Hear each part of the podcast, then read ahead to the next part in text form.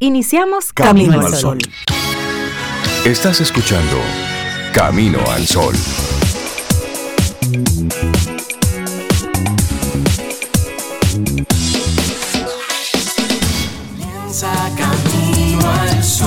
Muy buenos días y bienvenidos a Camino al Sol. Son las 7 en la mañana, es viernes. Estamos a 20 de enero, año 2023.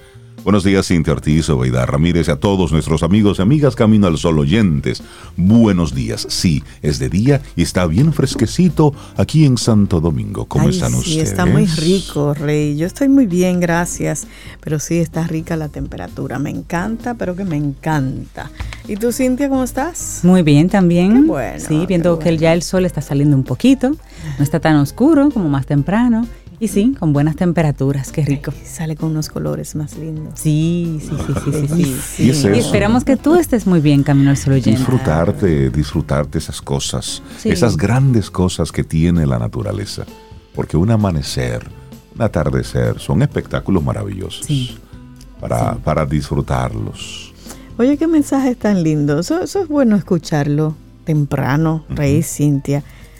Buenos días, mis amigos. Eso es Don Magino que nos está Ah. compartiendo un Ah. mensaje. Él dice, Buen día. Hoy abordé, eso fue ayer, hoy abordé un servicio de taxi con el señor Alain.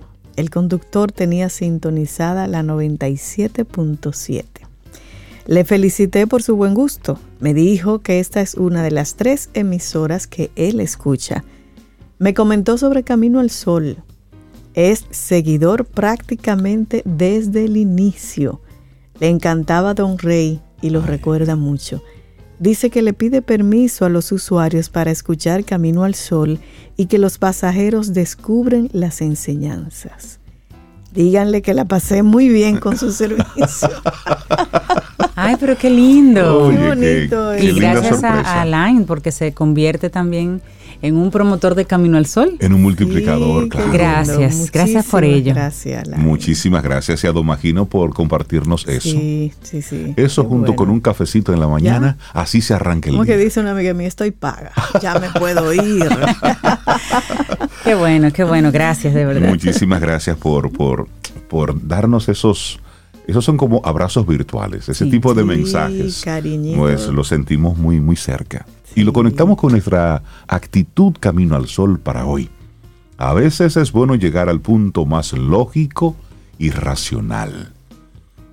Sí, porque la creatividad y el arte y, y, y toda esa, tú sabes, toda esa espontaneidad se van en una a veces. A veces hay que darle una ajustadita, ¿verdad? Y la lógica y la razón tienen que entrar en algunas ocasiones. Claro, y a veces... Así, de verdad, Sí, entra sí. eso y, y no hay espacio para otra cosa. Y a veces hay cosas donde la, la emocionalidad Sí. lo embarga todo. Sí. Entonces tú tienes que ponerte en ese punto donde todo es más lógico y todo es más racional. Sí, respirar, tú sabes. Dejar esa, ese, ese lado artístico, como diría Cintia, porque tampoco vivir la vida así como todo racional Ajá. y todo calculado No, no, y todo no, estructurado. no. Eso usted se rompe en un momento. No, y, y hay cosas que... Es a veces. Y Sí. las cosas son como son. Es el equilibrio que siempre hablamos Sí. aquí. Tú sabes que estamos, Cintia y yo estamos viendo una serie ahora que tiene que ver sobre el mundo del tenis actual.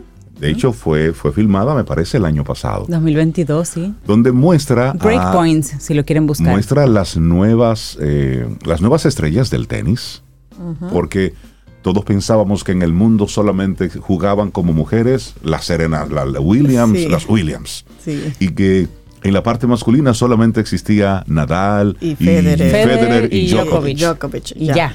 Bueno, pues entonces esta serie se llama Breakpoint. Si a usted le gusta el deporte, si le gusta la- el tenis, pero en especial si le gustan las actividades deportivas, es bien interesante porque te muestra el behind the scenes, es decir, detrás de escena de los grandes torneos. Entonces, y el objetivo es conocer a esas nuevas estrellas que están ahí del, del tenis y lo que se da en el calor de la competencia y lo que ocurre el antes de, el durante y el después de cada uno de esos, de esos jugadores. Y ayer veíamos precisamente un episodio en el que Rafa Nadal iba a estar, eh, bueno, era un poquitito la, la- la dinámica de Nadal que se convierte así como en el que todos queremos jugar con él, pero todos le tememos, porque nos criamos viéndolo a él jugar. Claro. Entonces, eso supone un gran reto. Y por otro lado, la historia de un joven de Canadá que se ha convertido como en la gran estrella. Su nombre es Félix, ya olvidé su, su apellido. Pero, ¿qué ocurre?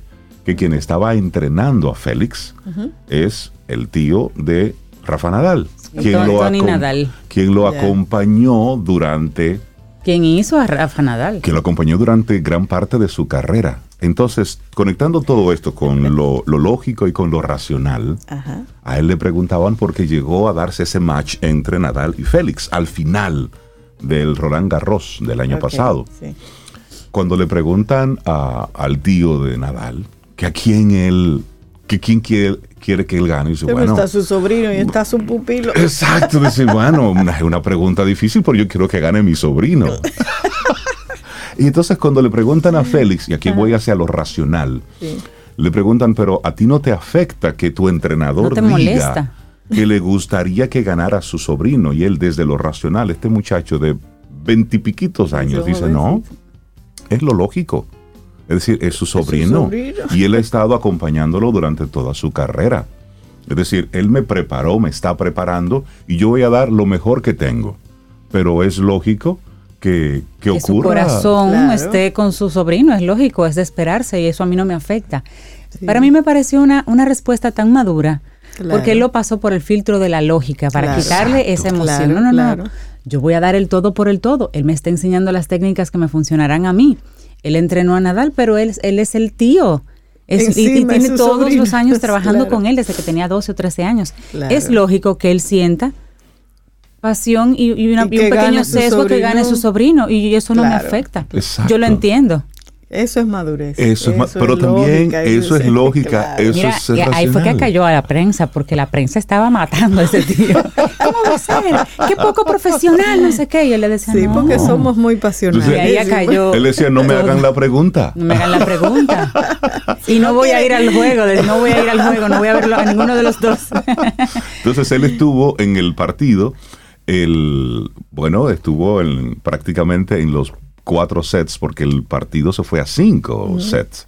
Y cuando él vio que estaba empate, dos a dos, él hizo así, se paró el Y tío se y fue. se fue. Yo Cuidando su salud mental y emocional, claro. Y es eso, ser lógico, ser racional. Y así arrancamos nosotros nuestro programa Camino al Sol. Vamos a recordar el nombre de esa serie, que es bien interesante. Se llama Break, Break. Point, que es como punto de quiebre. es Sí. Es, un tiro, de hecho, que se Cuando la- dicen así, todo el mundo suda en un partido de tenis. Y, y ahí se hace un paseo bastante interesante y rápido. Son como cinco o seis episodios de figuras jóvenes que son las que están subiendo ahora y cómo ellos hablan de ese de ese amor por el deporte, de ese respeto a esas figuras, Claro. de esa de esa racionalidad de pensamiento de, oye, yo no puedo esperar a que a que Serena y a Federer se retiren para yo, yo ganar. Yo Tengo tengo, que que, dar el todo por el todo. ahora. Sí. Entonces, eso es ser lógico también y racional y dar, y dar la milla extra.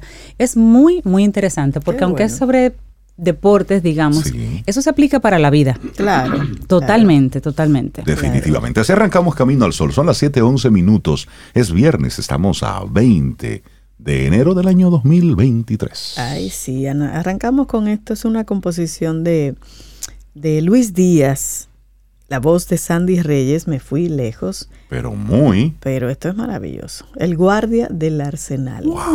Ah, pero la original. Así iniciamos. Lindo día. Los titulares del día en Camino al Sol.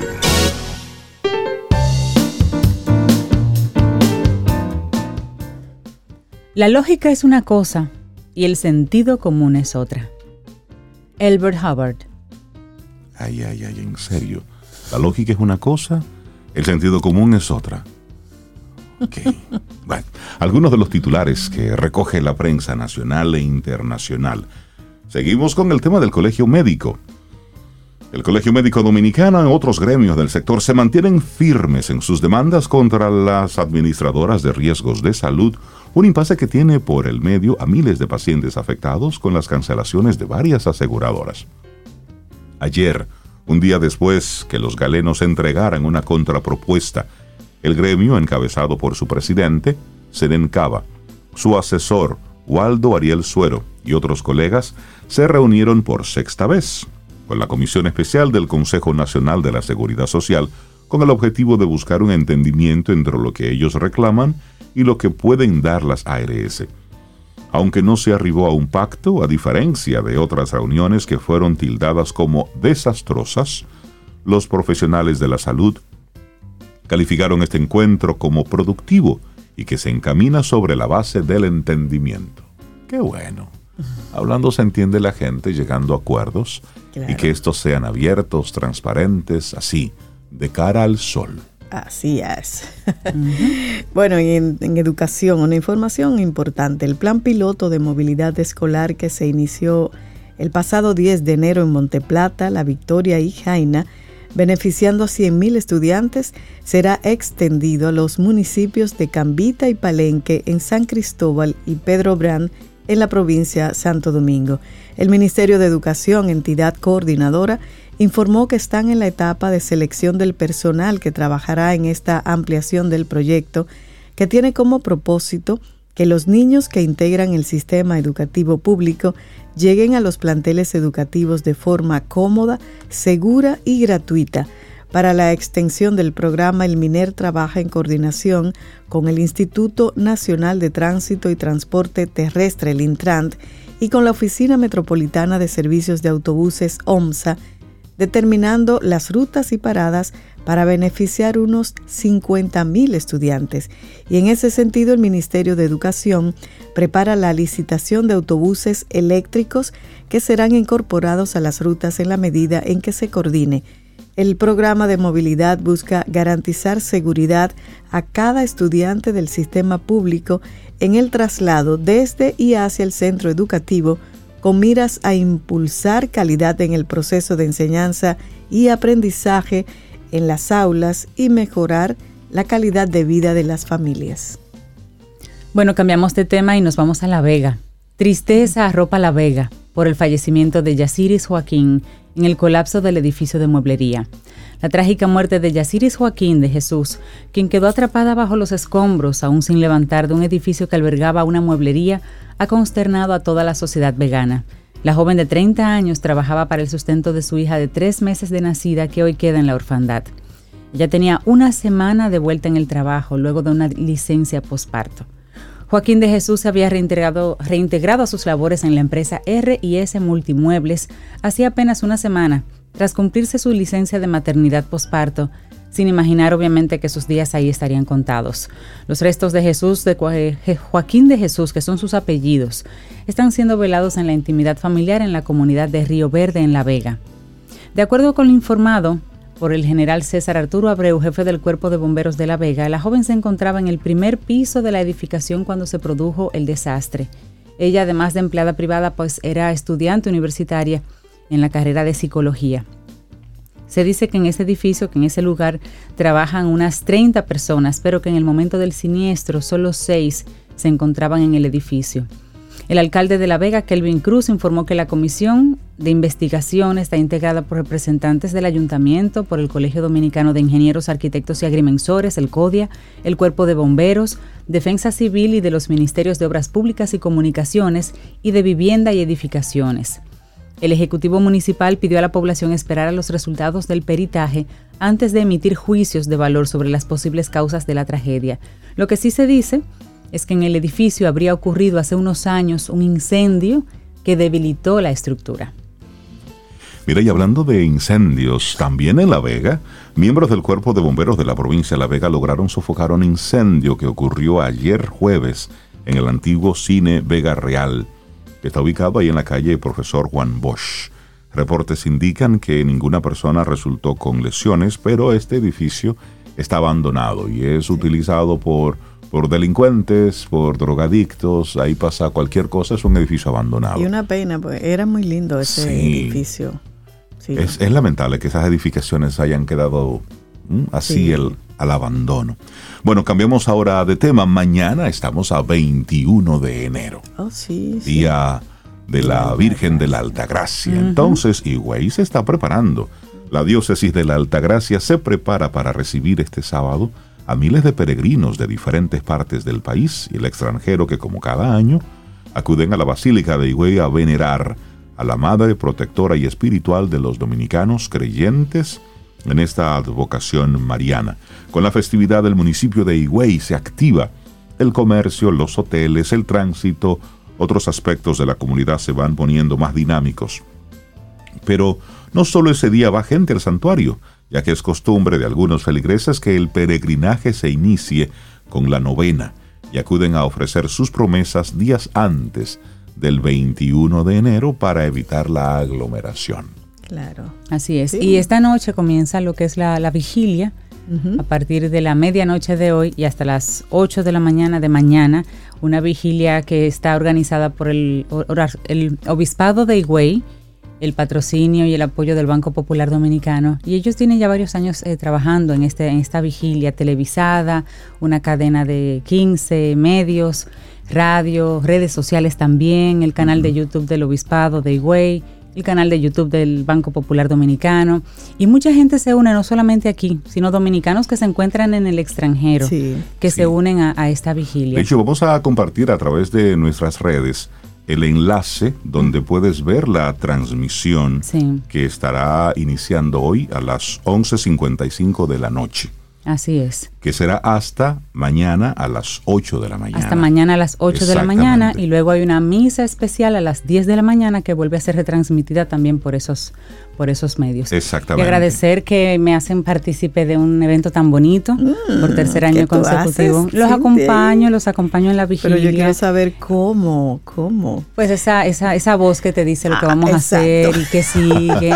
y dando informaciones y datos también. En la producción a cargo de, de Dilenia Tactuc, siempre impecable, siempre tomando en cuenta que la persona haga el proceso, pero que en el, en el interim pues tenga datos, aprenda cosas que a lo mejor no sabía de, de, de, de la basílica. Es un, es un trabajo muy, es un trabajo muy bonito. Sí. Porque permite que el que no puede ir a la basílica, pues desde su casa, pues participe de todo de todo el proceso. Y se va explicando, ahora viene tal persona, ahora vamos a hacer esto, ahora vamos a hacer aquello. Y también le da una especie de orden a la misma dinámica, porque a veces solamente el ir pues puede volver un poco caótico el, el y mira que va mucha gente. que es una de las actividades más importantes de este país.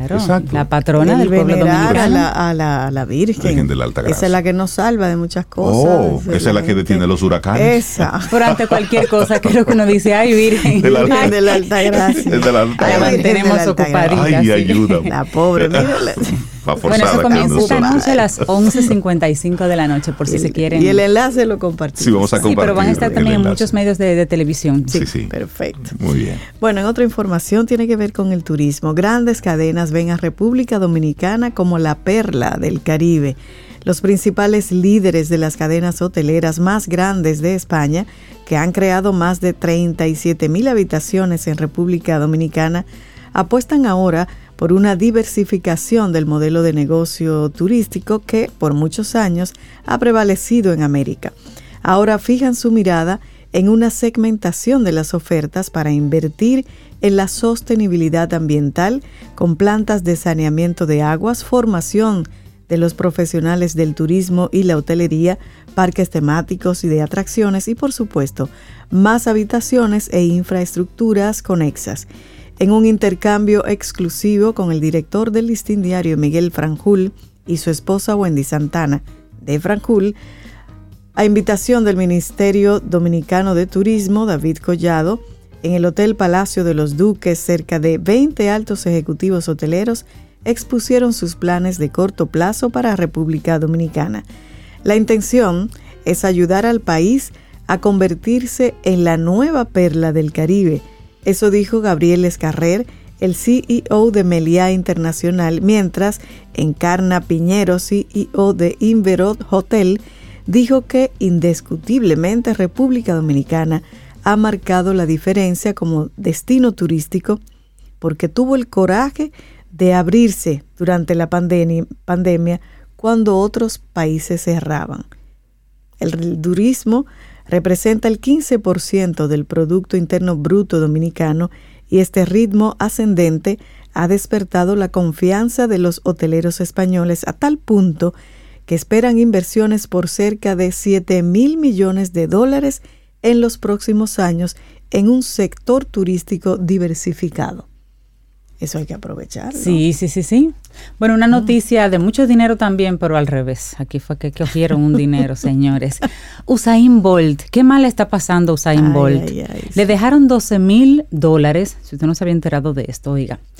En Jamaica, en una firma privada, él tenía unas inversiones. Ahí él tenía una cuenta con 12,7 millones de dólares. 12.700, mm. perdón, 12,7 millones de dólares. Y le dejaron en su cuenta un balance de 12 mil dólares. wow. Ay, Dios mío, le quitaron. Ahora mismo no se sabe. Ahí le quitaron unos cuantos ceros esa Un dinerito, sí. 12,7 millones de dólares han desaparecido de la cuenta que mantenían una firma privada de inversiones en su natal Jamaica. Las autoridades están investigando el caso. El abogado suministró a prensa internacional una carta enviada a Stocks and Securities Limited en la que le reclama la devolución del dinero. Hay otras personas en el mismo caso de Usain, otros clientes de esta firma. Si esto es correcto y confiamos que no sea el caso, se trata de un grave acto de fraude y robo o una combinación de ambos perpetrado en contra de nuestro cliente, dijeron los abogados de Bolt en la carta. Usain Bolt se había retirado en el año 2007 y bueno, es la persona que todavía ostenta al día de hoy los récords mundiales en los 100 y 200 metros, además del relevo 4%. Ya no tiene la velocidad, era su ese dinerito, claro, claro. Ese era su dinero. Las autoridades financieras este martes dijeron que habían tomado control provisional de la firma de inversiones. Se le va a permitir operar, oye eso, pero necesitarán recibir el aval del gobierno para completar cualquier tipo de transacción. Mientras tanto, otras personas también están en la misma situación. El ministro de Finanzas de Jamaica dijo, aparte de calificar de alarmante la situación, que resulta tentador poner a todas nuestras instituciones financieras ahora en duda y mancharlas porque una empresa haya hecho un, digamos, mientras tanto, un acto deshonesto. Que le busquen los dineros a Usain Bolt. De 12 millones a 12 mil dólares. A 12 mil ¿Cómo, se desapareció ese dinerito ahí? Uy, qué fuerte. Bueno, y seguimos, seguimos, en el plano internacional. El actor Alec Baldwin será acusado de homicidio involuntario por disparar a la directora de fotografía Alina Hutchins, informaron ayer jueves autoridades en Estados Unidos. Hutchins, que tenía 42 años, murió por un disparo de Baldwin en el set de filmación con una pistola de utilería. Esto ocurrió, recordemos, en octubre del 2021. El actor estaba ensayando una escena para la película Rust, cuando ocurrió el accidente en el rancho cercano a Santa Fe. Esto es en Nuevo México. Baldwin es, bueno, un actor muy reconocido. Super actor. Sí. Él, él, estuvo, bueno, está involucrado en este, en este tema tan, tan, tan trágico. Hay dos imputados y dos cargos. Ana Gutiérrez Reed, la persona que estaba a cargo de las armas en el set, también será acusada de homicidio involuntario la fiscal del Distrito de Santa Fe, Mary Carmack, anunció en un comunicado que los cargos se van a presentar a finales de este mes. El actor y productor Alec Baldwin y la armera Hannah Gutiérrez serán imputados con dos cargos de homicidio involuntario cada uno. Tras una exhaustiva revisión de la evidencia, he determinado que hay suficientes pruebas. A mi cargo nadie está por encima de la ley y todo el mundo merece justicia, ambos podrían enfrentar hasta 18 meses de cárcel y una multa de 5 mil dólares si son declarados culpables. El juzgado será un jurado, los va a juzgar un jurado popular, según adelantó la fiscalía. Este es un tema, se trata de un, de un trágico accidente. De hecho, eh, Alec Baldwin llegó a conversar con los familiares de, sí, claro, sí de la quien era la directora de fotografía de esta película y había llegado a unos acuerdos en el cual, por ejemplo, el esposo iba a estar involucrado como productor ejecutivo, iba a recibir beneficios de parte de la, de la película, por ejemplo, entre, entre otras cosas. Estaban llegando algunos acuerdos, pero la justicia dice que hay elementos que hay que llevar esto a, hasta juicio. Qué cosa. Y es, fue fue un incidente Sí, sí, bueno, por lo menos lo que se ve desde aquí. Sí, así es. Estos son algunos de los titulares que te compartimos aquí en este Camino al Sol. Son las 7.33 minutos. Quedan muchísimos más, pero ya. Usted que lea por ahí. No vamos a hablar de Rosalía en su en el desfile aquel, pero, por Dios. pero ya que lo menciona, sí, Qué horrible. sí mencionar. Hay un trago de café, espera. Sí, pero, pero sí, No, no, no, sí debemos mencionar, y yo creo que aquí, con este, que me iba como a reservar eso para Te lo otro ahí. momentito. Sí, sí, sí, la pusiste Sí, muy pero, fácil. pero sí, yo quiero llamar la atención de los diferentes diarios, de los diferentes medios de comunicación de República Dominicana. Llamar un poco la atención, llamar un poco a la cordura, a la lógica, a la racionalidad de cómo desde los medios de comunicación, con intención o sin ella, se están convirtiendo en los promotores oficiales del mal gusto, de la chabacanería, por un lado, Del mal comportamiento. del mal comportamiento y de lo grosero. Es, a mí me dio ayer mucha vergüenza ver los diarios nacionales haciéndose eco de lo que pasó con Rosalía y sobre todo poner el audio de esa canción que de forma tan tan vergonzosa, que de forma tan explícita va contando cualquier cantidad de cosas. Claro. Me dio mucha vergüenza ver todos los diarios importantes de República Dominicana, o la mayoría de ellos, estar colocando ese audio en lo que, de verdad, No, yo no, no. puedo entender que te hagas eco de la información, pero poner en las redes sociales ese audio explícito, primero no hay necesidad. Eso es lo primero. Y lo segundo es que cuál es el mensaje que estás dando como medio de comunicación. Me La dio- información formal es que Rosalía, la cantante, sonó un tema de Ángel Dior en un desfile de Louis Vuitton. punto, es decir, de... Pero, ¿Qué letras? ¿Qué- qué- Dominicano, qué- Ángel qué- Dior. Sí, pero Yo no te puedo decir. la, la verdad es que a mí me dio mucha vergüenza escuchar esas letras en las diferentes plataformas de los diarios formales dominicanos. El mal gusto estuvo ahí, la chabacanería estuvo ahí, lo grosero estuvo ahí. No es necesario. Es decir, creo que somos un poquitito más que eso. Y desde un medio de comunicación debemos cuidar las cosas que salen. Ahora, si tú eres un medio que te dedicas a ese tipo de género, bueno, lo puedo entender. O que tu Pero único objetivo es vender, eso. vender y conseguir likes y Pero se- seguidores. pero- Personalmente, ni me hago eco de la, de la información, creo que es algo desagradable, creo que eso no aporta nada, no aporta nada ni al país ni, ni a nada, simplemente lo que, lo que aporta es al mal gusto y a naturalizar, a normalizar ese tipo de lenguaje, ese tipo de comportamientos, como que es chévere y no pasa nada. ¿Y a todo el mundo le gusta? Y- no. No. No a todo el mundo le no. gusta, no todo el mundo se siente cómodo do- con ni eso. todo el mundo consume eso. Si alguien lo, lo busca, perfecto, búsquelo usted. Pero desde un medio de comunicación hay que tener mucho cuidado. Así que desde aquí, desde Camino al Sol, le mandamos una reprimenda a todos esos medios que están publicando y que al parecer son los y únicos, que están fomentando además. como si fueran los únicos artistas que existen. Eh, a eso iba, o sea, fomentando todo eso que tú describes, en, en resumen, nada de, de- de- de calidad en términos de letra y eso, cuando hay tantos otros artistas haciendo buena música, buenas letras, trabajos de calidad y conciertos, pero a esos no se le apoya. no, eso no. Los eso- medios de comunicación son la cultura de los pueblos. Tenemos Así que Ah, revisar la estamos- nuestra. estamos- Claro, así que... Reflejan la cultura. Ahí sí cerramos, pero realmente muy mal, muy mal. Me dejó eso un, un mal sabor en la boca en el día de ayer. Nosotros seguimos aquí conectados con, con Camino al Sol. Laboratorio Patria Rivas presenta En Camino al Sol, la reflexión del día.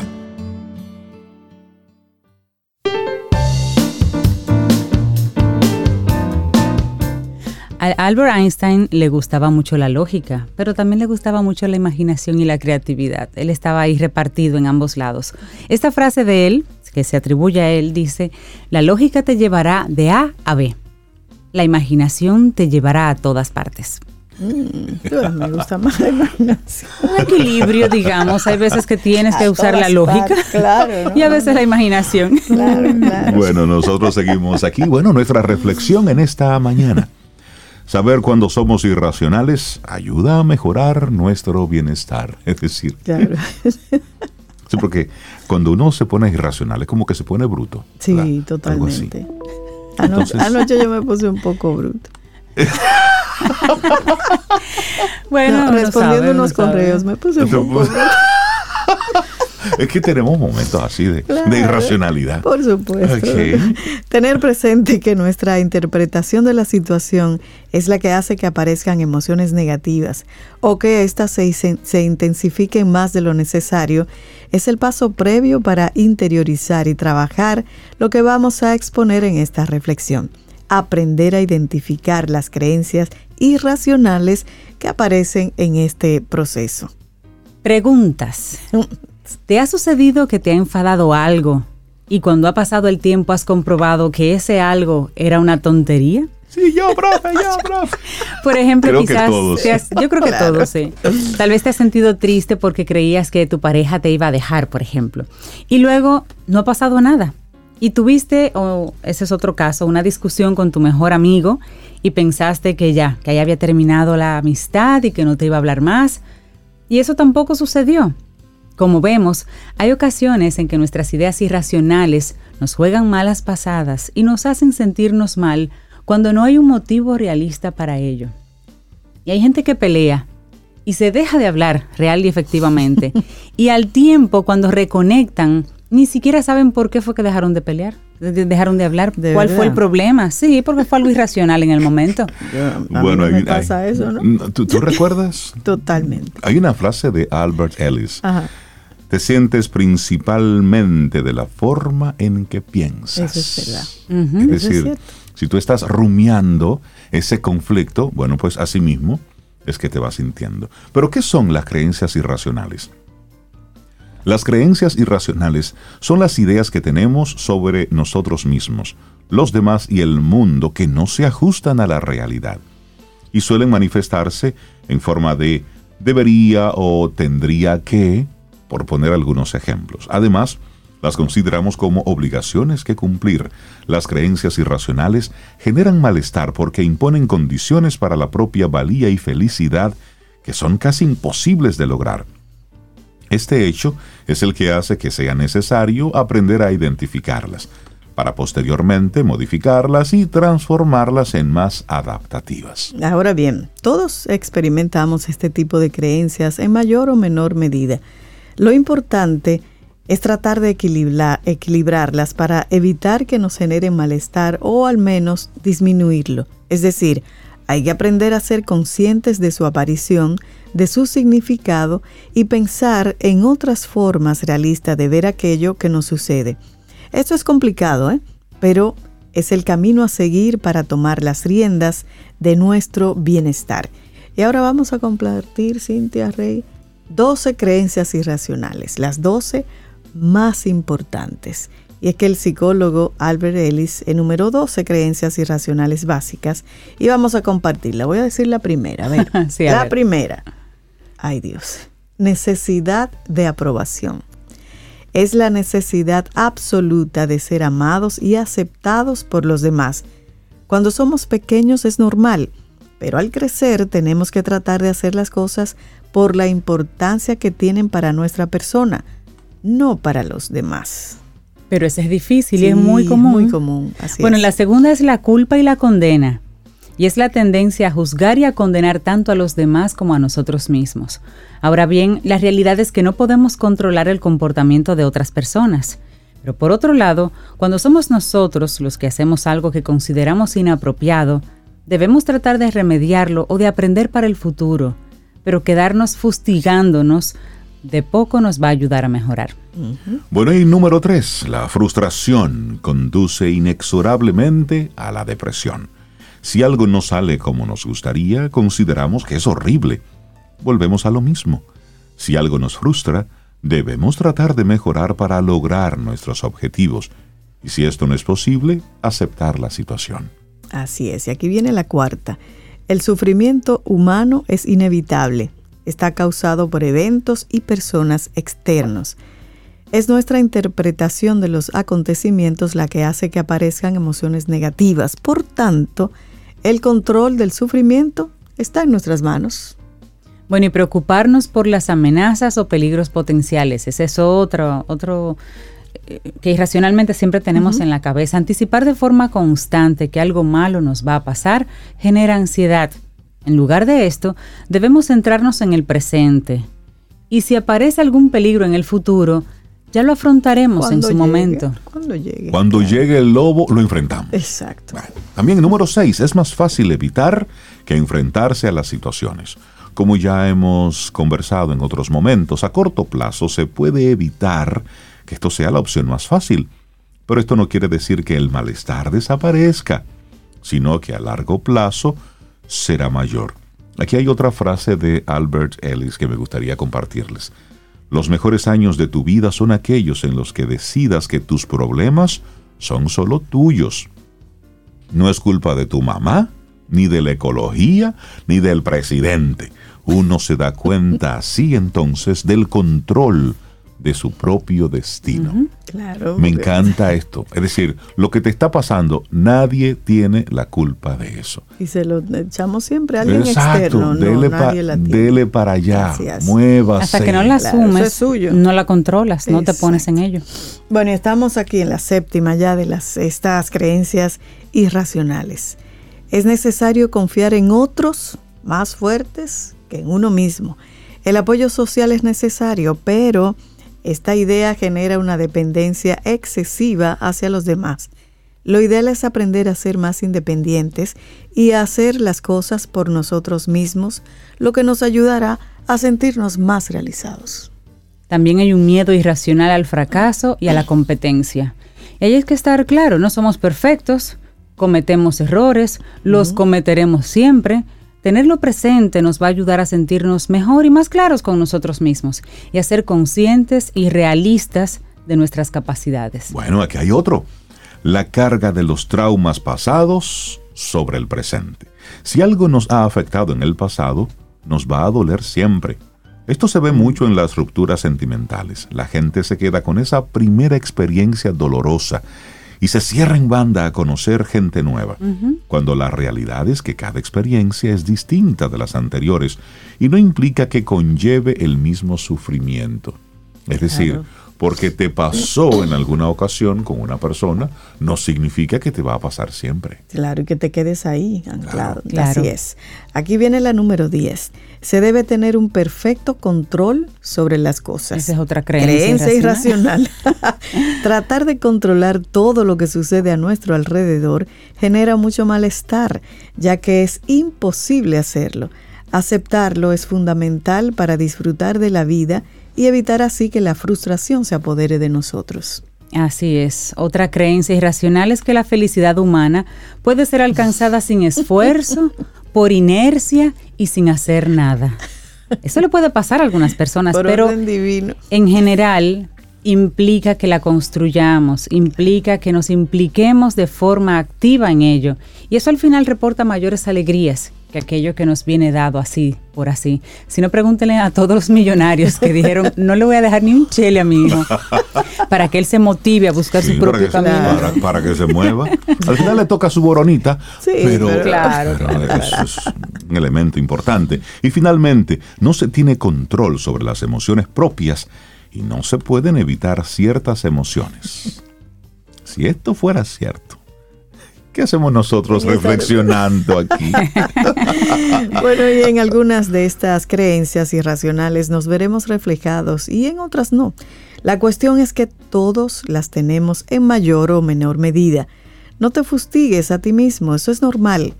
Pero conocerlas es el primer paso para modificarlas y conseguir sentirnos mejor poco a poco. Claro que sí. Saber cuándo somos irracionales ayuda a mejorar nuestro bienestar. Un escrito de la psicóloga Laura Reguera y lo compartimos aquí hoy en Camino al Sol. Laboratorio Patria Rivas presentó En Camino al Sol la reflexión del día.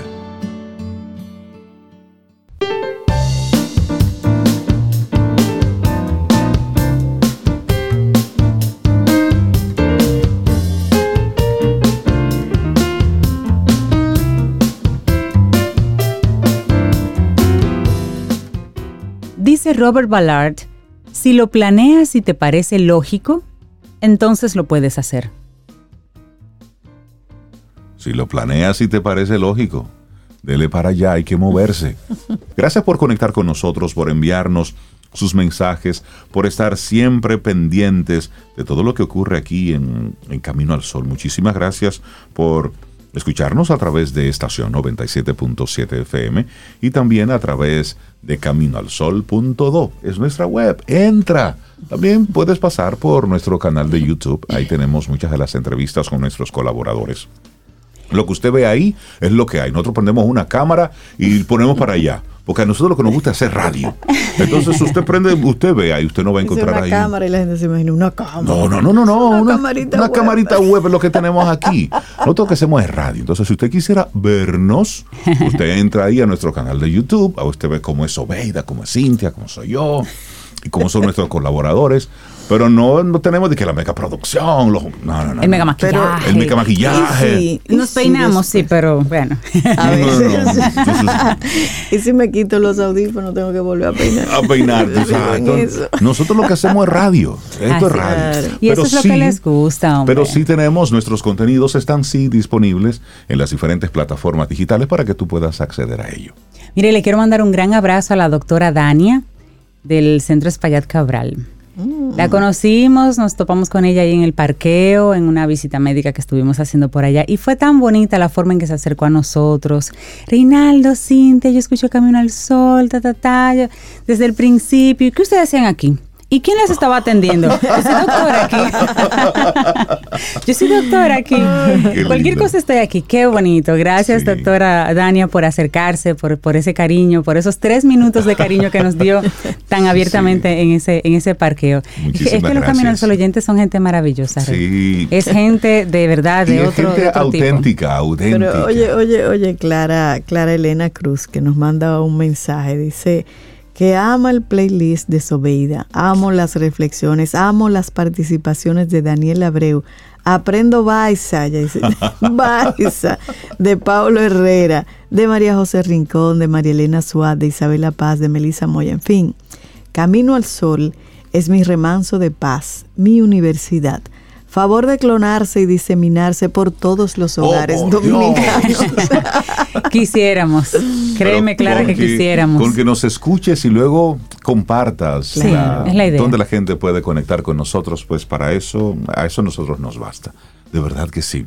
Miren, y en conversaciones con varias personas en estos días, no sé si les ha pasado a ustedes, pero sí ha sido mi experiencia en el cierre del año y en el inicio de este 2023. Algunas personas simplemente soltándolo todo, renunciando a su, a su espacio de trabajo o por lo menos manifestando su agotamiento, su cansancio, su hartazgo de lo que están haciendo. Eh, muchos dicen no sentirse motivados, muchos dicen sentirse tristes, otros dicen quiero hacer otra cosa. Eh, No importa la edad, Rey. ni no la importa la industria. ni, ni la situación Sí, en la que generalizado, se encuentre. sí. Sí, entonces, a propósito de eso, vamos a compartirte aquí un poco una, un, un escrito basado, por supuesto, en algunos estudios de cómo cómo mantener la motivación y la pasión por el trabajo. Porque hay momentos donde sí, donde usted quema todas las naves, pone su carta de renuncia y aunque no se le acepten, usted dice, si no me la aceptan como quiera, no vengo, porque ya fue una decisión tomada. Pero hay momentos donde solamente tomas la decisión y no tienes ¿eh? una estrategia. Y luego cuando estás en casa tú dices, ¿y ahora ¿Y qué yo voy a hacer? ¿Y qué fue lo que yo hice? Entonces, como hoy estamos tratando de ser bien racionales, Claro. de ser bien lógicos, como intención del día de hoy, si tú sientes esa, ese quiero cambiar, quiero moverme, pero no tengo mi plan B, vamos a compartirte algunas cosas para que tú, haciendo lo que estás haciendo, estando donde estás, le encuentres otra vez ese gustico mientras vas organizando tu salida de forma lógica, de forma racional. movimiento. Mira, y la tendencia está tan generalizada que los expertos le pusieron un nombre. La renuncia silenciosa o la gran renuncia. Sí, eso es una, una alternativa para las personas que no están muy contentas en su trabajo. Y tiene mucho que ver con, por ejemplo, la gran renuncia tiene mucho que ver con, sigo aquí, me pagan, pero yo hago el mínimo posible. Mi mente está como en otra cosa. No, hacerlo. Ocupo un asiento, lleno Las, los formularios, hago los, lo, que me, lo que me toca de hacer. De 8 a 5, de 8 a 5. Pero sin esa extra, sin ese amor, hacer sin ese... lo mínimo que Correcto. se espera. Lo mínimo, hasta, que, hasta que todo ocurre. Entonces, eso va, va permeando poco a poco, tiene un impacto importante en el trabajo, pero en términos personales también eso va apagando tu energía. Claro, Entonces todo esto es una cuestión de mentalidad. El primer estudio del que se tiene dato proviene de Patricia Chen, profesora de psicología en la Universidad de Texas de Austin. Y la investigación previa de Chen examinó la influencia de dos mentalidades diferentes sobre la pasión. Es más probable que los llamados teóricos de la competencia respalden afirmaciones como creo que hay un trabajo perfecto para cada individuo y encontrar la línea de trabajo correcta determinará la felicidad y el éxito de uno en el trabajo. Los teóricos del desarrollo, por otro lado, es más probable que estén de acuerdo con afirmaciones como creo que la pasión se desarrolla a través de un proceso de aprendizaje dentro de cualquier línea de trabajo elegida. Cuanto mejor sea uno en su trabajo, más empezará a amar la profesión. Es decir, son esos dos enfoques. Por un lado, los teóricos de la competencia y por otro lado los teóricos del desarrollo. Así y tú mencionas ese estudio de Patricia Chenrey que vamos a seguir conversando, pero que eso realmente forma parte es de cómo vieron esta tendencia tan generalizada de la gran renuncia, algunos expertos notaron que no les pasa a todos. Exacto. Que hay personas que se mantienen eh, apasionadas con el trabajo y demás y dijeron, hay gente que usa estrategias de laboratorio, le llamaron ellos, estrategias de laboratorio para no dejarse arrastrar y mantener viva esa pasión. Entonces vamos a investigar y hacer estudios a estas personas que crean sus estrategias para, para ayudarse. Y, el primer estudio, pues ese de, Patricia Chen que tú mencionas. Claro, y ese estudio usando cuestionarios detallados que miden la mentalidad de las personas y varios resultados en el ambiente laboral, Chen descubrió que estas creencias se convierten en profecías autocumplidas. Los teóricos de la competencia, en su sentido de idoneidad, tendrán dificultad para encontrar la felicidad en un trabajo que no cumpla con sus criterios específicos. Por el contrario, los teóricos del desarrollo pueden aprender a encontrar disfrute e interés en las diferentes tareas, de modo que su satisfacción crezca con el tiempo, incluso si el trabajo inicialmente no cumplía todos los requisitos deseados. Y en el nuevo artículo de Chen tiene como objetivo explorar cómo los teóricos del desarrollo manejan su pasión de esta manera. ¿Qué estrategias utilizan para avivar las llamas de su gusto por el trabajo? Y para averiguarlo, pues Patricia Chen encuestó a 316 estudiantes universitarios de varias disciplinas académicas sobre las formas en que su pasión por la materia había cambiado a lo largo del tiempo. Fundamentalmente esto incluía una pregunta abierta sobre qué había causado el cambio de pasión. Y de los cientos de respuestas, los investigadores identificaron cinco estrategias comunes a la mayoría de los estudiantes, digamos y vamos a compartirte así rápidamente esas cinco estrategias que ellos encontraron. Y que aumentaron su motivación. Y que aumentaron su motivación, que era lo que ellos hacían para aumentar su motivación. Y la primera era reconocer la relevancia personal. Un estudiante de negocios, por ejemplo, podría intentar pensar en las formas en que el conocimiento teórico lo iba a ayudar a fundar una nueva empresa. Es decir, mirar lo que estoy haciendo y lo que estoy aprendiendo y proyectar cómo eso me suma al futuro. Para y entonces eso me motiva a ponerme a trabajar con cálculo, con estadísticas, a aprender todo, a, darlo todo. ¿Qué aprendo aquí con esto? ¿Y para qué me sirve? Claro, y luego hay otra interesantísima, reconocer la relevancia social.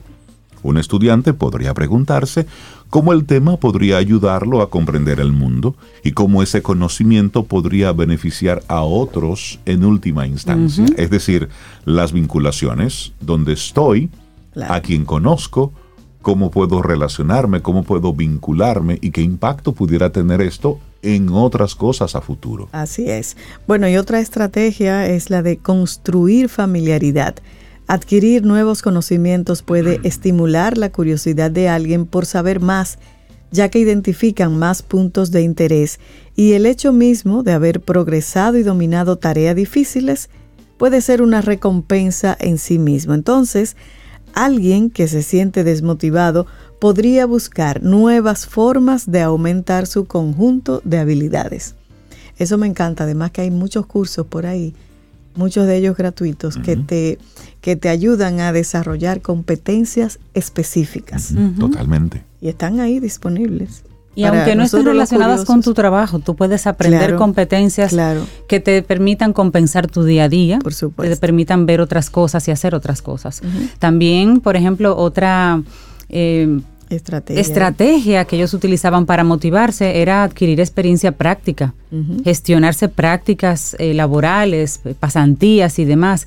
Muchos de los estudiantes descubrieron que esas prácticas laborales y las pasantías aumentaban su entusiasmo por los estudios académicos, porque ya mm, veían la teoría y luego la práctica. práctica esa combinación es importante. Claro, claro. Bueno, entonces también hay otro, encontrar mentores y cambiar el entorno. Los estudiantes también pueden buscar activamente maestros que los inspiren o amigos que puedan ayudar a que el trabajo sea más divertido. Y esto, aunque me decimos estudiante, pero traspola eso a cualquier área de tu vida, llévalo a tu trabajo. Claro. Aquí donde yo estoy, a quien yo veo que puede realmente potenciarme, ayudarme, enseñarme, quien puede darme algunas cosas que me hacen falta, es decir, conectar con esos mentores que puedan simplemente llevarme del punto A al punto B y de forma objetiva, porque un mentor es algo conversado y tiene una intención donde tú le dices, mira, yo quiero que tú me ayudes a. Es decir, eso no se da como por debajo de la sábana. Y no tiene que ser un super gurú, Rey. No, no, no, no. Tal vez usted tenga ese mentor bien cerca y no se ha dado cuenta. Ahí, tan cerca como al lado, en el escritorio de al lado. así es. bueno, y en general, Chen confirmó que los estudiantes con mentalidad de desarrollo tenían más posibilidades de ver aumentos positivos en su pasión por su materia a lo largo del tiempo. Y ese cambio se correlacionó con la cantidad de estrategias que habían utilizado. Los estudiantes con la mentalidad de competencia, por el contrario, no parecían estar empleando esas estrategias con tanta eficacia. Pero lo que pasa es que, según explican este, esta experta, Patricia Chen, por ejemplo, el estudiante que tiene la mentalidad de competencia quiere que el trabajo se ajuste a ellos y a su gusto y a sus expectativas y demás. Eso no pasa. Y el de desarrollo, exactamente, y el de desarrollo simplemente entra y ahí dentro comienza a buscarle el gusto y la razón de ser y la motivación, entonces es más probable que, eso suceda. Y ese tema de los mentores que tú decías, Rey, hay mentores en todas partes. Y si tú admiras a, a, alguien en particular, incluso ni siquiera seguirlo en las redes por lo nuevo que te está compartiendo, vete a la historia. Sí. Normalmente son historias difíciles, de inicios muy difíciles, infancias eh, tú sabes que no son las, las condiciones ideales para que esta persona sea quien es en el día de hoy. Cuando tú ves esas historias en el pasado y cómo esas personas que admiras en general, no vamos a decir el 100%, pero muy, son muchas las probabilidades de que la mayoría tengan historias de realmente un, un cambio en su mindset, un sobreponerse a una condición adversa y demás, ahí es que tú encuentras la motivación. Y que son fruto de la resiliencia. No es ahora ricos y famosos que dan charlas y conversaciones y discursos en universidades. Vete atrás cuando en, alguna biografía, en algo donde hable de su historia en el pasado, que ahí es que tú vas a encontrar la, la carne, como decimos. ¿Cómo se construyó para, esa para encontrarte tú, tú, dentro de esa historia y ver que si esa persona lo hizo y a lo mejor tu condición no es tan mala como la de esta persona, tú puedes también. Es decir, ¿de dónde partió? ¿De dónde partió? Esa persona y qué retos tuvo que vencer para luego y sobreponerse a todo eso para disfrutar lo que está disfrutando y lo voy a poner entre comillas ahora. Claro. Porque solamente vemos las luces, pero no vemos el trabajo, las madrugadas, las pérdidas, las carencias que hubo en su momento, las frustraciones. Entonces, ¿qué hacemos con todo esto? Bueno, los hallazgos de esta especialista de Chen concuerdan con una investigación psicológica un poco más amplia que analiza las formas en que las personas regulan su interés y motivación en su trabajo, además de confirmar el uso de las estrategias que Chen había detectado, como identificar la relevancia personal o social del trabajo. Estos estudios sugieren otras formas de reencender la magia todo lo que estamos hablando aquí es precisamente eso, buscar herramientas para reencender la magia en lo que ya tú estás haciendo. Entonces, hay dos técnicas que son de las más conocidas e útiles. Una es el establecimiento de metas proximales y la otra es la autoconsecución. Así es, y estas son particularmente útiles cuando te sientes abrumado con un nuevo proyecto en el que el desafío es tan grande y la recompensa tan distante que te cuesta reunir el entusiasmo para comenzar. ¿Quién no se ha sentido así? para aplicar el establecimiento de objetivos proximales, se puede dividir el proyecto en tareas pequeñas que son mucho más rápidas de completar, lo que le permite disfrutar de la cálida sensación de satisfacción cuando se van cumpliendo en su plan. Cuando uno quiere hacer todo junto, así lo grande, se frustra. Así es. Dividirlo. Esto puede ser especialmente efectivo si usas pequeñas recompensas para lograr esos objetivos, como ver Netflix después de haber completado una tarea. Y eso lo dice Maike Trautner, investigadora postdoctoral de la Universidad de Münster en Alemania. Esa es la parte de autoconsecución. Y es que la mentalidad importa. En otro estudio reciente, porque esto lo han estudiado muchas personas, en otro estudio de Malte Winger, profesor de la Universidad Philips de Marburg en Alemania también, Traubner encuestó a más de 700 estudiantes sobre las formas en que manejan su motivación. Y tal como lo observó Chen con su trabajo sobre la pasión, encontraron que algunos estudiantes creen que la motivación para una tarea fija o que la motivación para una tarea es fija y es inmutable, o sea, que sí y que está mientras que otros creen que se puede cultivar, que no me gusta mucho, pero como es importante para mí, se supone que debo hacerlo, entonces yo me automotivo. Y son aquellos con esta última mentalidad, los que creen que se puede cultivar esa pasión, quienes buscarán formas de desarrollar su motivación utilizando estrategias prácticas, mientras que aquellos que creían que la motivación estaba fuera de control, que eso no, se, no aparecía así ni se creaba así, pues eran menos proactivos y menos productivos. Bueno, y después de escuchar todo esto, tú preguntarás, ok, ¿y, y ahora qué hacemos? Bueno, tomar acción para las personas que ya tienen la mentalidad de desarrollo, una estrategia, estas estrategias pueden parecer obvias, pero el trabajo de Chen sugiere que son una minoría. En sus muestras, la mayoría de las personas tenían la mentalidad de competencia y por lo tanto podrían beneficiarse al recordarles su potencial para desarrollar su motivación y su pasión. Entonces, tomarse un tiempo para pensar en nuestros objetivos generales, buscar los beneficios que nuestro trabajo brinda a los demás, comunicarse con colegas inspiradores, establecer un plan con pequeñas recompensas. Estas son estrategias simples que todos podemos tomar para aumentar nuestro entusiasmo. Sin embargo, no tienes que asumir toda la responsabilidad.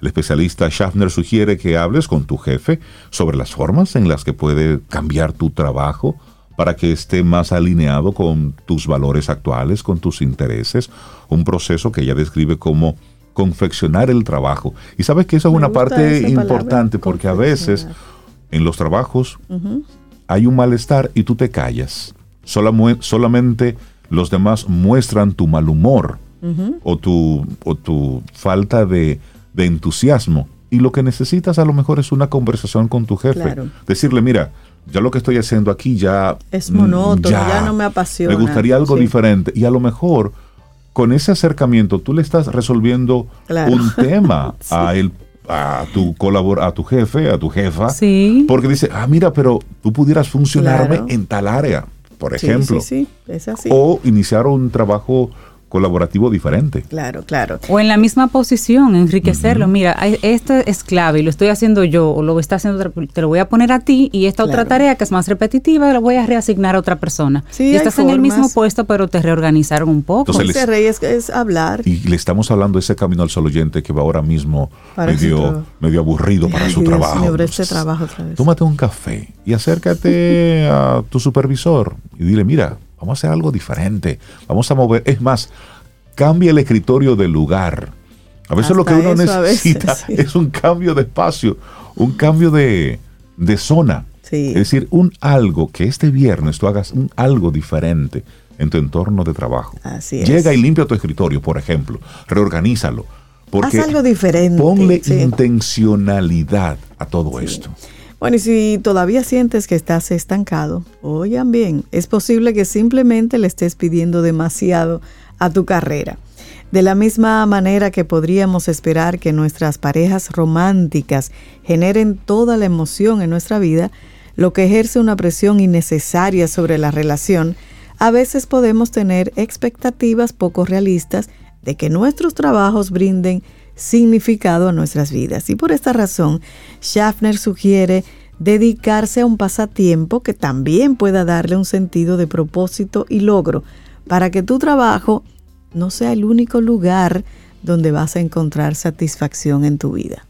Es así. Tal vez tu trabajo te permite comprarte esa bicicleta Exacto. para pertenecer a ese grupo que, que corre o que monta bicicleta o que se va a fines de semana o te puede ayudar a, a pagar una clase de gastronomía que tanto te Por gusta. ejemplo. Es que le busques la vuelta y cómo tu trabajo apoya esa otra, ese otro interés, digamos. Hace, hace un tiempo recuerdo, Cintia, que tú me mencionabas el caso de una autora, creo que era una, una escritora, que decía que la vida es lo que hay, es lo que es. Hay que trabajar, hay que, hay que cumplir con obligaciones y eso tenemos que tenerlo claro. La pasión es otra cosa. Tienes que buscar cosas que te gusten, pero quítate de la mente aquello de que el trabajo me debe llenar de pasión, de Que una satisfacción. pareja me debe que- dar la que- felicidad. Exacto, No, no, no, no, no, no, mira. Ella decía algo como que tú tienes esa que buscarte carga. algo que te genere dinero. Exacto. Sí. Ojalá que, te- que sea tu pasión también, pero si no, Sí. que te genere Sí, sí, dinero. sí, los y luego, entonces, otra cosa que sea tu pasión. Exactamente. Otra cosa en la que tú crezcas. Otra cosa en la que tú ayudes a otro. Y otra cosa que no me acuerdo. Usted la completa. Usted póngale ahí la otra acción. Pero, pero es eso. Mire, usted tiene que pagar cuentas. Punto. Listo. Usted necesita a los 15 y los 30 tener con qué resolver el mundo. Sí. El gustico a veces, búsquelo por otro lado. Tal vez no en está una ahí, pasión, está en otro lugar. en lo que tú puedes lograr a través de eso. Y eso es, eso es lo interesante de nosotros eh, reflexionar, conversar sobre este tipo de cosas, porque a veces, es cierto, estamos pidiéndole demasiado a- al trabajo que tenemos, Y al espacio que persona, tenemos o sea, y a otra persona, ¿no? No. Lo que ves es lo que hay. Es usted que tiene que procurarse su propio bienestar. Así Claro, que- Y claro. eso no es ser egoísta, ¿eh? No, no, no, al contrario, es trabajar el equilibrio y el bienestar y eso es una y eso es una eso es una responsabilidad personal. Ama- Finalmente dice uno de los expertos que con relación a, a buscar otras cosas para enriquecer tu vida y darle un propósito Ajá. a tu vida, puede ser incre- increíblemente sanador y curativo cuando el trabajo es solo trabajo. Sí, ya. Es decir, es trabajo. Busque otra cosa. Es más, hoy es viernes. Sí, no, pero realmente es... es Pero hay que encontrar la motivación. Poner la- las perspectivas en todo esto. A veces Así es. estamos pidiéndole demasiado a una sola cosa y el mundo es un cóctel. Es decir, la vida es una especie de cóctel donde tú vas mezclando Sabroso. una cosa con otra. Así es que Sí. hoy te invitamos a que reencuentres la magia en eso que estás haciendo. Ojo, independientemente de si tienes los días contados en ese lugar, independientemente de cuál es la situación que tú estás encontrando. Lo que es externo, tú no lo puedes controlar. Lo que tú sí puedes controlar es lo interno Claro. cómo yo reacciono y cómo yo me comporto con relación a, independientemente del entorno. ¿Por qué? Porque al final eres tú contigo. Claro. Y si algo en tu trabajo o en tu vida no, no te hace sentir bien, detente y reflexiona. Exacto. No tienes que salir corriendo y dejarlo todo. No. A ver, ¿qué giro puedo darle? Claro. ¿Qué, opciones tengo con lo que tengo ahora mismo? A veces, a veces queremos encontrar en los trabajos líderes, ¿m? Eh, supervisores, que sean nuestros coach, nuestros mentores, nuestros guías espirituales. No, hermano, él está ahí es para buscar resultados. Él no está ahí para ser psicólogo. Por eso cuando Jeff Bezos en una ocasión le dijeron que... Que cayó muy mal. Muchos empleados Claro. decían que él era a veces un poco tosco eh, en la Sí, dinámica porque- del trabajo. Dice, hey, aquí venimos es a trabajar, a bregar con cajas, almacenes. Yo no estoy aquí para ser motivador de nadie. Sí, Y- pero tú sabes, eso Pero, tiene sus... pero también... Claro, somos seres humanos, no somos Sí, máquinas. Pero hay que entender, es trabajo, es resultados, es uno y cero. La chulería y el gusto, búsquelo por otro lado. Pero a veces pero tenemos. se puede combinar. Se puede combinar, sobre, pero. Se puede combinar eso. Lo que hay, Pero, pero, en muchos casos. En esencia, usted vino a buscar un trabajo. Usted no vino ah, a buscar no un coach. Con usted. Ah, no, no, no, no. no. Lo que pasa es que, es que a veces queremos ver como que en una persona, como que todas esas figuras, y si el otro no tiene esas competencias, no las tiene. Entonces tú no se las puedes. No, y hay gente ñoña en los ah, trabajos. No, pero también. eso. Sí, hay gente ñoña en los trabajos. es verdad. No, y si no tiene las competencias, primer error, ¿para qué lo contrataste? Y segundo error, si no lo has sacado. No, no, no.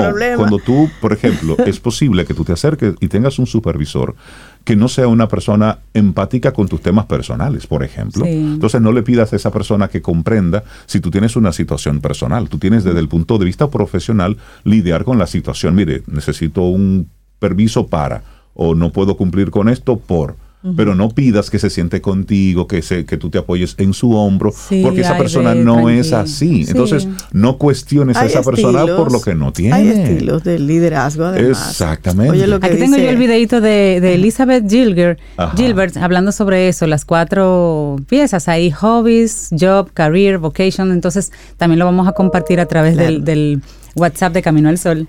Dice, dice Richard, tienes que hacer como Tarzán. ¿Cómo? No soltar la liana hasta que no agarres la otra.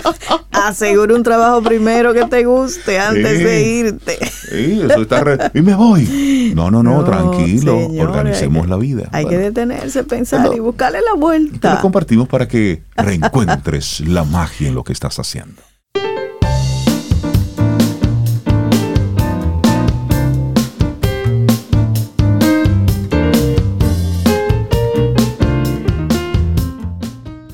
Seguimos hablando de lógica en el día de hoy aquí en Camino al Sol. Y la siguiente frase es de esta escritora maravillosa, Agatha Christie, en su libro The Mysterious Affair at Styles. Pero bueno, la frase dice, todo debe ser tenido en cuenta. Si el hecho no se ajusta a la teoría, déjalo ir. Suéltalo. Es viernes, estamos a 20 de enero año 2023. Recuerdo que conectamos a través de estación 97.7 FM y te invitamos a que visites nuestra web caminoalsol.do.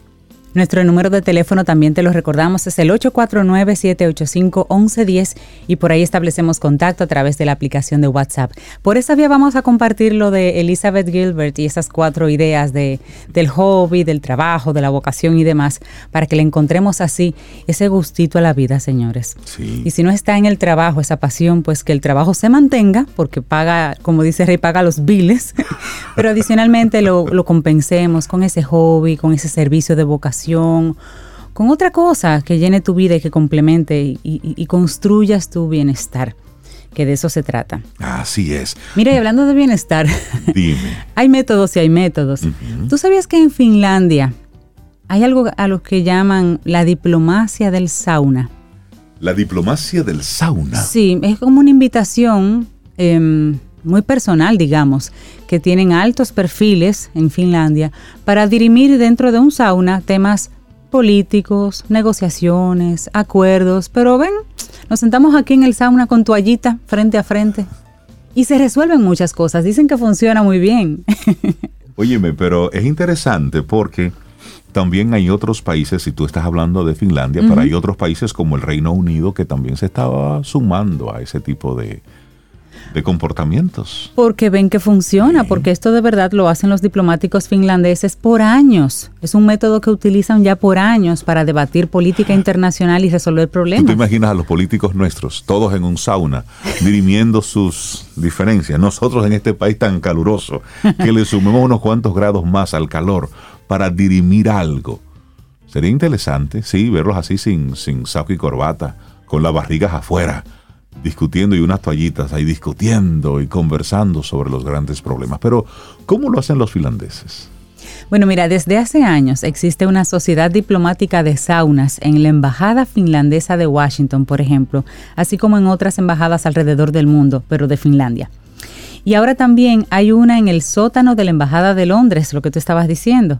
El formato de la diplomacia del sauna es sencillo. Los diplomáticos finlandeses invitan a sus contactos, en este caso ahora a la Embajada de Reino Unido, se presentan, toman una copa y se cambian En este caso es que se, de, de- de estar muy vestidos a estar poco vestidos.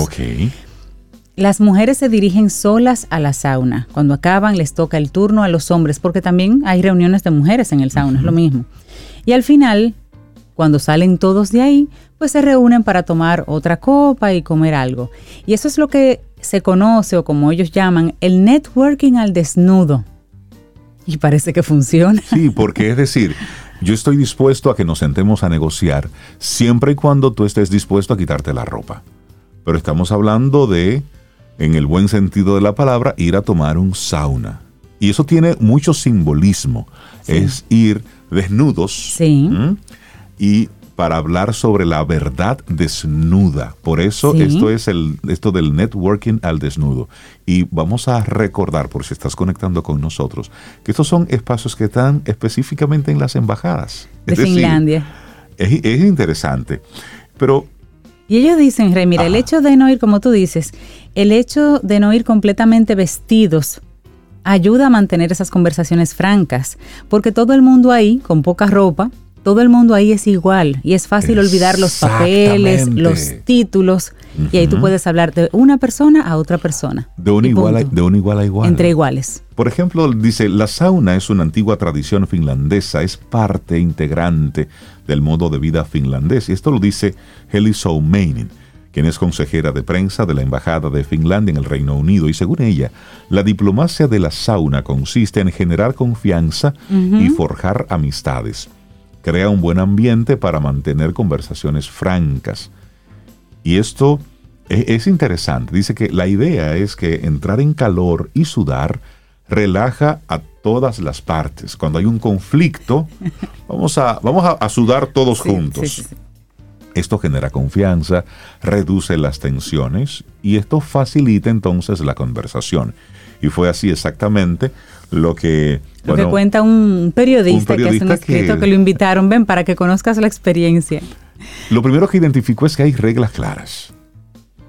Primero te duchas, llevas un bañador o una toalla, los hombres sudan con los hombres, las mujeres con las mujeres, no son conversaciones mixtas, y al entrar te dan lo que se llama una toalla para el trasero, para que te protejas del calor y te sientes en ella. Claro. El termómetro del sauna marca una temperatura de unos 80 grados Fahrenheit. Y así se suda y se charla rápidamente y se rompen barreras. Pero esto no funciona en todos los países. No, claro, algunas culturas están menos acostumbradas a la casi desnudez que implica esto, por ejemplo, y hay algo muy íntimo en estar ahí apretujado en un espacio pequeño con otras personas. Pero cuando se les pregunta si alguien se siente incómodo, por lo general nadie dice que sí si forma parte de esa cultura, pero para los extranjeros puede ser que sí. Federico Bianchi, un diplomático que trabaja actualmente para la Unión Europea en Londres, dice que a él que lo invitaron le gustó y le pareció una experiencia muy diferente. Hacer diplomacia sin las herramientas habituales de su oficio, que es un traje elegante, una cena, un teléfono móvil y demás. Es bastante peculiar no ir vestido y poder generar confianza también en tu aspecto y en la percepción que crees que tu homólogo puede tener de ti. Solo tienes las palabras desnudas y lo que dices. Y ese Ahí es- no hay otro recurso. Y esa es la gran simbología que tiene todo esto. Es decir, aquí no hay morbo, aquí no hay mm, otro interés que no sea llegar a un acuerdo, pero desde tu racional, al tú sentirte ¿m? despojado de las, de, las, de las vestiduras, del saco, de la corbata, de ese poder que te puede dar la ropa, solamente tienes tu palabra. Así Y es. en un momento de intimidad como ese, donde solamente tienes lo que eres. Lo que eres. Para hablar, los acuerdos que salen de ahí. Óyeme, qué, qué interesante ver estas tradiciones, esos elementos que son culturales. Y en muchas culturas, como el sauna y la desnudez, está mal vista porque se mezcla mucho con el sexo, por ejemplo. Pues hay personas, hay, hay culturas que no, que no ven bien, digamos, un tipo de reunión así. Pero que el sauna en Finlandia es un espacio completamente no sexual. Y el objetivo del sauna es que todo el mundo se sienta cómodo y respetado. Es como un espacio sagrado, porque lo que venimos es a traer el yo, mi yo desnudo para lograr acuerdos contigo y tú traes a la mesa tu yo desnudo. Fíjate qué bonita esa, esa forma de verlo.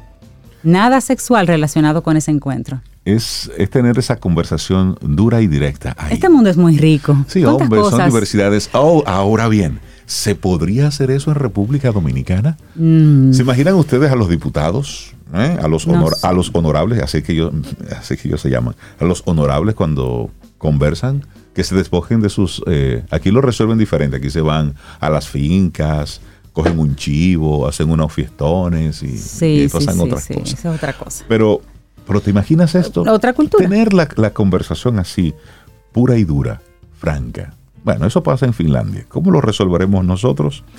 Eso tiene que ver con un tema muy cultural. Nosotros seguimos aquí avanzando en este camino al sol. Ya son las 8.40 minutos. Una mujer que la está pasando muy bien, con la que vamos a conectar en breves, Milka Hernández. Sí. Ella está conectada con nosotros. Ella está, anda por España, haciendo... Parte de, de lo que es Fitur, así que hablaremos con ella. Exactamente. Nosotros hacemos una pausa y retornamos en breve en este Camino al Sol. Ten un buen día, un buen despertar. Hola. Esto es Camino al Sol. Camino al Sol.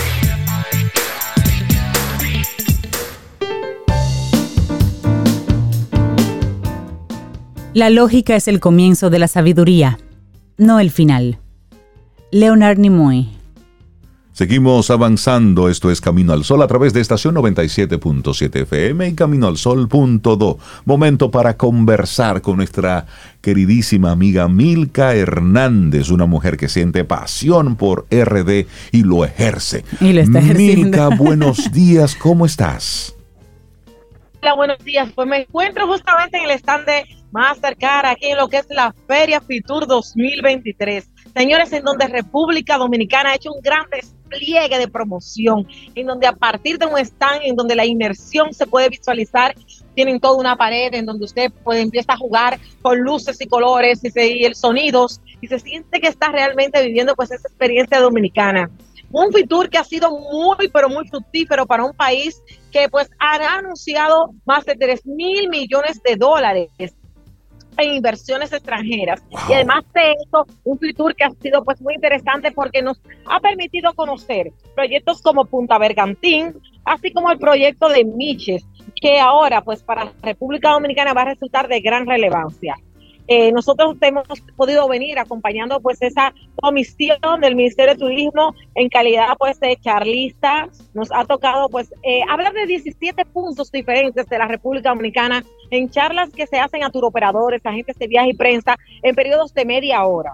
Además de esto, pues han habido presentaciones de experiencias como el cacao, la gastronomía dominicana y una nutrida, pero muy nutrida representación de lo que es la artesanía dominicana. Hemos visto también aquí presentes en el stand de República Dominicana de Fitur. Y claro, señores, yo que soy una andariega, aproveché y me escapé a andar con los stands ¿Y y, a tal? con la. Y me están Ajá. volando ustedes que me están viendo desde las cámaras de nuestro camino al sol.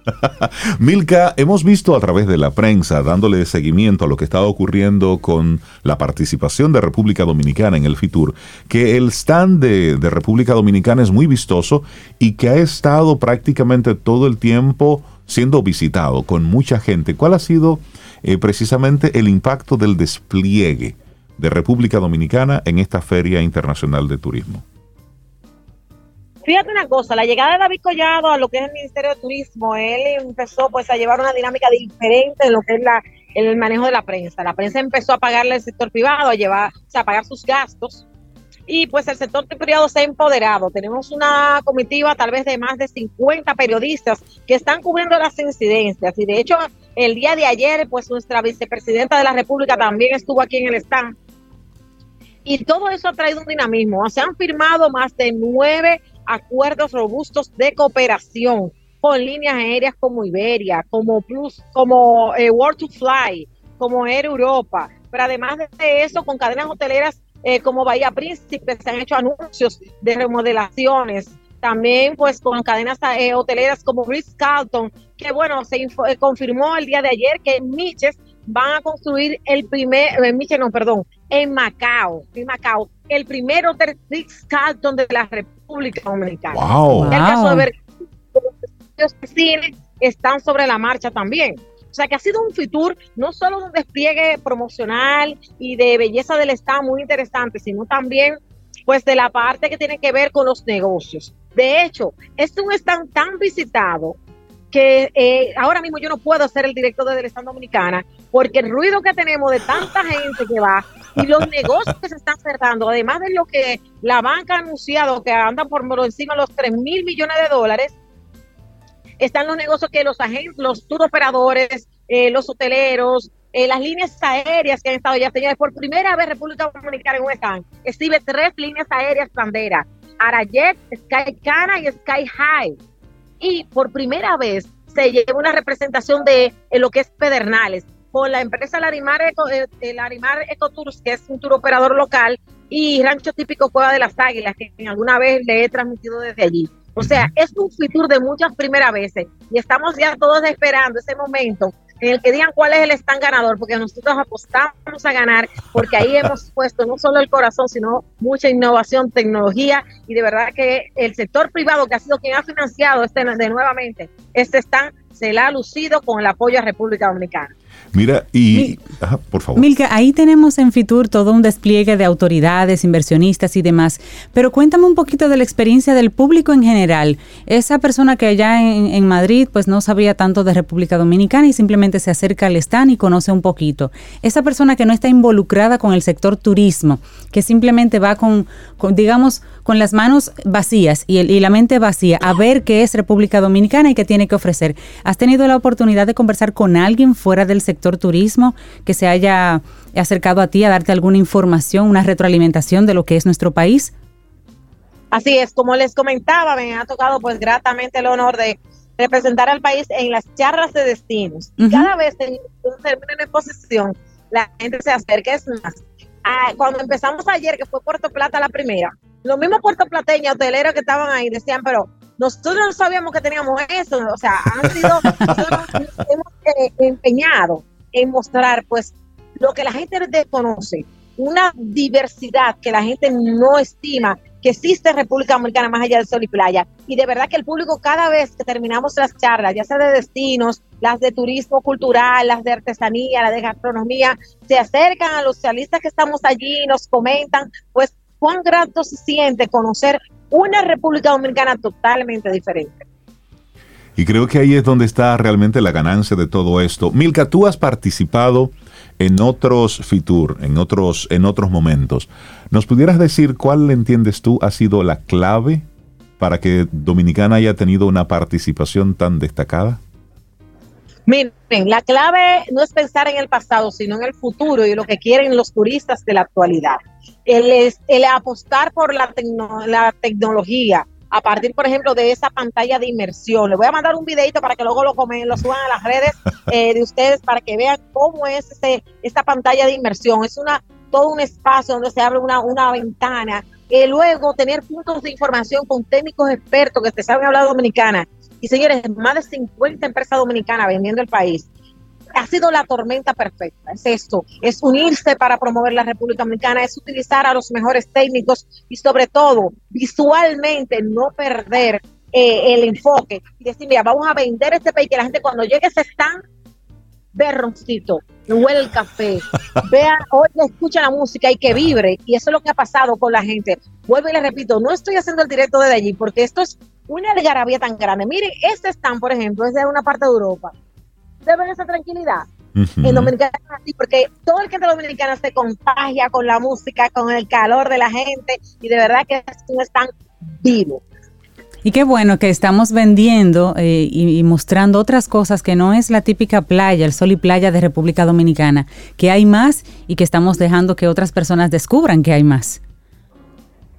Así es, de verdad que ha sido una apuesta por la diversificación turística donde se ha pues trabajado y se ha enfocado en demostrar lo que tenemos en cada rincón de la República Dominicana, el turismo de interior y sobre todo pues esas ofertas de turismo comunitario sostenible de las que hablamos tanto en Camino al Sol, porque son las que conectan con el pueblo de verdad, las que conectan con esa esencia de la dominicanidad y de verdad que ha sido muy gratificante una vez más estar aquí en este que ya mi doceavo Fitur. O sea que yo puedo hacer una comparación de los anteriores, aunque es odioso comparar y la realidad de la pandemia no es la actual, pero realmente en este momento Dominicana está más que de moda. Qué bueno, maravilloso. Te prestamos a Fiture, pero te esperamos pronto por aquí de nuevo en Dominicana, en Camino al Sol. Así que un gran abrazo, gracias por sacar ese momentito y por esa diferencia horaria, sacarnos el momentito para que aquí los Camino al Sol oyentes sepamos lo que está pasando ahora mismo en vivo y directo desde Fitur 2023 y gracias por estar allá. Esa gente no pueden estar en mejores manos con tus charlas descubriéndole los destinos. Mira cómo dominicanos allá dicen, y eso está allá. Milka maravillosa, gracias por ese hermoso trabajo que haces por nuestro país. Un gran abrazo y sigue bien por allá. Gracias a ustedes, de verdad. Y ya ustedes saben, estamos pues haciendo lo mejor posible para que nuestra República Dominicana quede allá en lo alto y que lleguen no 7 millones de turistas, 10 millones de turistas y dejen pues una gran derrama económica. Buenísimo. Milka Hernández definitivamente, esto es pasión por República Dominicana. Es, es un abrazo. Desde la Feria Fitur. Muchísimas gracias, Milka. Un abrazote y que tengas un buen regreso. Aquí te esperamos, ¿eh?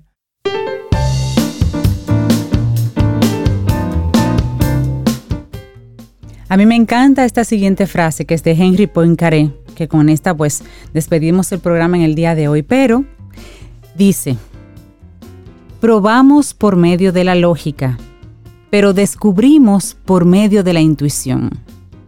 Quédese con esa frase, porque es que la lógica realmente se apoya mucho también en la imaginación y la intuición, para hacer el, balance, el ser completo. La intuición te, dice, aún ahí hay un algo. Sí, la intuición te dice, te Y luego con la lógica tú vas conectando una cosa con la otra. Miren, y antes de cerrar nuestro programa, no podemos dejarle pasar la información de que hay algo que va a ocurrir en estos días. Entre hoy y mañana, algo hoy y mañana. Algo que la última vez que pasó hace fue hace 50 mil años. Estamos hablando de el cometa verde que se acerca a la Tierra después de 50 mil años. Entonces estamos hablando de que según la NASA, este cometa será visible con unos binoculares para los observadores del hemisferio norte durante la mayor parte de enero y para los del hemisferio sur a principios de febrero. Como nosotros estamos en el hemisferio norte, entonces los habitantes de este lado podremos verlo con unos binoculares y se va a ver como si fuera un pequeño resplandor verde y se comenzó a ver a partir de ayer jueves. Pero esto tiene que, esto quiere decir que en países como México se va a poder observar en esta semana, especialmente el 21 de enero, es decir, mañana. Así es. Es decir, en la madrugada, en la noche, cuando habrá luna nueva. Mientras en el resto de los países de Latinoamérica habrá que esperar a principios de febrero. Nosotros tenemos que estar ahí pendientes porque como estamos en el medio, ni en el norte ni en el sur, sino en el medio, nosotros lo estaremos viendo por ahí. Piensan algunos expertos que es posible que para el 2 de febrero sea la forma más fácil de verlo, que tal vez hasta se pueda ver a simple vista en los cielos nocturnos. Lo importante es que tratemos de verlo. El cometa verde es algo que no sucede todos los días. De hecho, tú dijiste hace 50 mil años de la última vez. Así que si se acuerda, si lo anota, si le llama la atención el tema, pues trate de verlo en el día de mañana y hasta el 2 de febrero. Sí, comienza a observar en estos días. Sí, sí, hay que ver cosas. Es como una mancha verdosa en el cielo, dicen los expertos. Eso es lo que tú verías, como una pequeña manchita verdosa en el cielo. Y eso es, eso es lo que hay. Bueno, y este mm, cometa se encuentra a unos 42 millones de kilómetros de nuestro planeta. Es decir, ahí mismo, cerquitita. Allí. ¿Cómo usted lo va a ver? Le repito, con unos binoculares. Unos binoculares. Ahí usted puede para ver ese planeta verde, ese cometa verde que anda por ahí. Señores, llegamos al final de nuestro programa Camino al Sol por este viernes, por esta semana. El próximo lunes, si el universo sigue conspirando, si usted quiere, y si nosotros estamos aquí, tendremos entonces un nuevo Camino al Sol. Y nos vamos con música, música, música de la nuestra, música buena, pero una combinación de Niña Pastori y Juan Luis Guerra, con una versión preciosísima de Si tú no bailas conmigo. Eso es hermoso. Feliz fin de semana y nos encontramos el lunes. Y esperamos que hayas disfrutado del contenido del día de hoy. Recuerda nuestras vías para mantenernos en contacto. Hola arroba caminoalsol.do. Visita nuestra web y amplía más de nuestro contenido. Caminoalsol.do. Hasta, una, próxima, edición y pásala bien.